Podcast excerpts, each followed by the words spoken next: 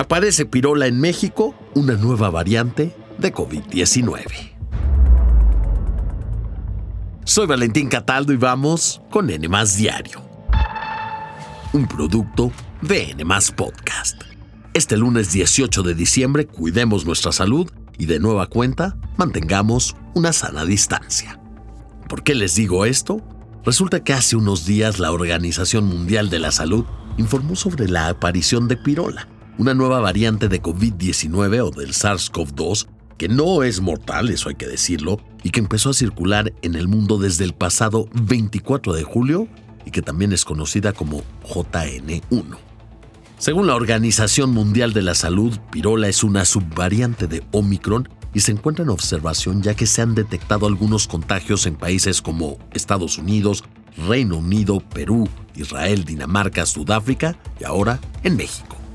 Pero tengamos calma ya que según los Centros para el Control y Prevención de Enfermedades de Estados Unidos, los CDCs, Pirola está recibiendo un seguimiento adecuado para conocer qué afectaciones puede generar y hasta ahora no se le ha relacionado con ninguna enfermedad grave. Sin embargo, expertos han señalado que tiene una alta capacidad de contagio. Tanto así que en la Ciudad de México, según la Dirección General de Epidemiología, el pasado 15 de diciembre se detectó el primer caso de esta variante. Ojo, hasta ahora no hay más detalles de este primer contagio en el país.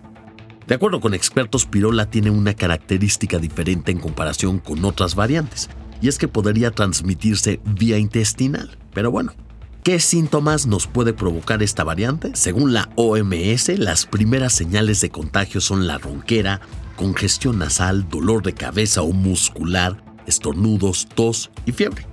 Al igual que el resto de las variantes, pirola nos puede provocar la pérdida del olfato.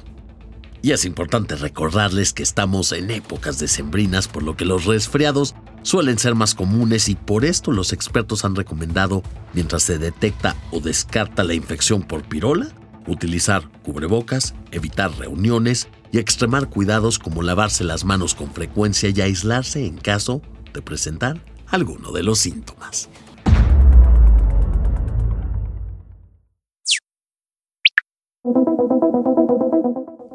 Nos vamos al sur del continente americano porque en Chile este fin de semana se votó y rechazó el nuevo proyecto de constitución que fue redactado por el Congreso para reemplazar la Carta Magna que estaba vigente, escuchen bien, desde 1980.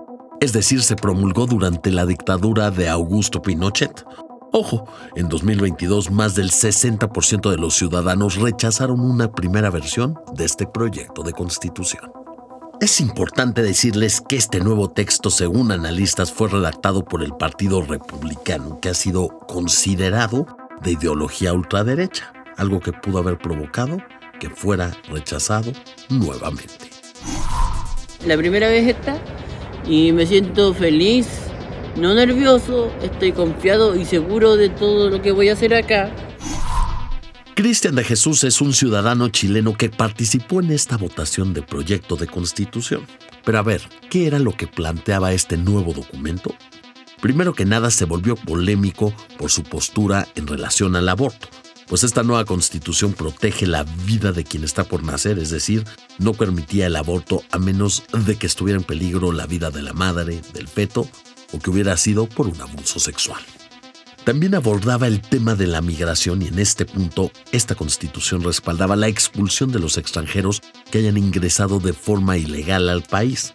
En materia de seguridad, salud y educación, la nueva constitución no proponía cambios importantes, solo algunos refuerzos en el sistema que ya existe. Y a todo esto, ¿cómo quedaron los resultados de la votación? Bueno, hasta el cierre de este podcast y con el 99% de las actas contabilizadas, casi el 56% de los ciudadanos, es decir, cerca de 6 millones de votos, se opusieron al proyecto, mientras que 44% de los participantes, poco más de 5 millones de personas, votaron a favor.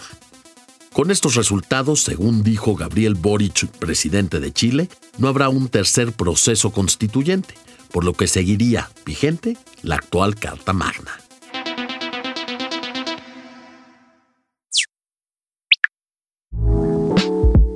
Y antes de despedirnos, ¿cuáles creen que sean los peores platillos del mundo? Si ustedes son de esas personas a las que no les gusta el hígado encebollado, entonces quizá estarán de acuerdo con este ranking internacional de los 50 platillos peor rankeados en el mundo que contempla tres guisos mexicanos. Además del hígado encebollado que está en el lugar 44 de los 50 de esta polémica guía de Taste Atlas, en el listado también se encuentran los romeritos, que son las típicas tortitas con polvo de camarón bañadas en mole y que son una típica cena navideña en muchas partes de México y que están en el número 43. También están los chongos zamoranos, que es un postre con leche cuajada característico de Zamora, Michoacán, y se encuentra en el lugar número 31. Y seguro se preguntarán cuál es el platillo que se encuentra en el puesto número 1. Pues es uno que se llama Indigirka Salad, que es una ensalada rusa de pescado congelado. Y díganme una cosa, ¿ustedes están de acuerdo con los platillos mexicanos presentados en esta lista? Por favor, conteste nuestra encuesta en la sección de comentarios. Y esto fue todo por hoy. Espero que tengan un gran lunes y no olviden seguirnos, activar la campanita de notificaciones y visitar todas las redes de N.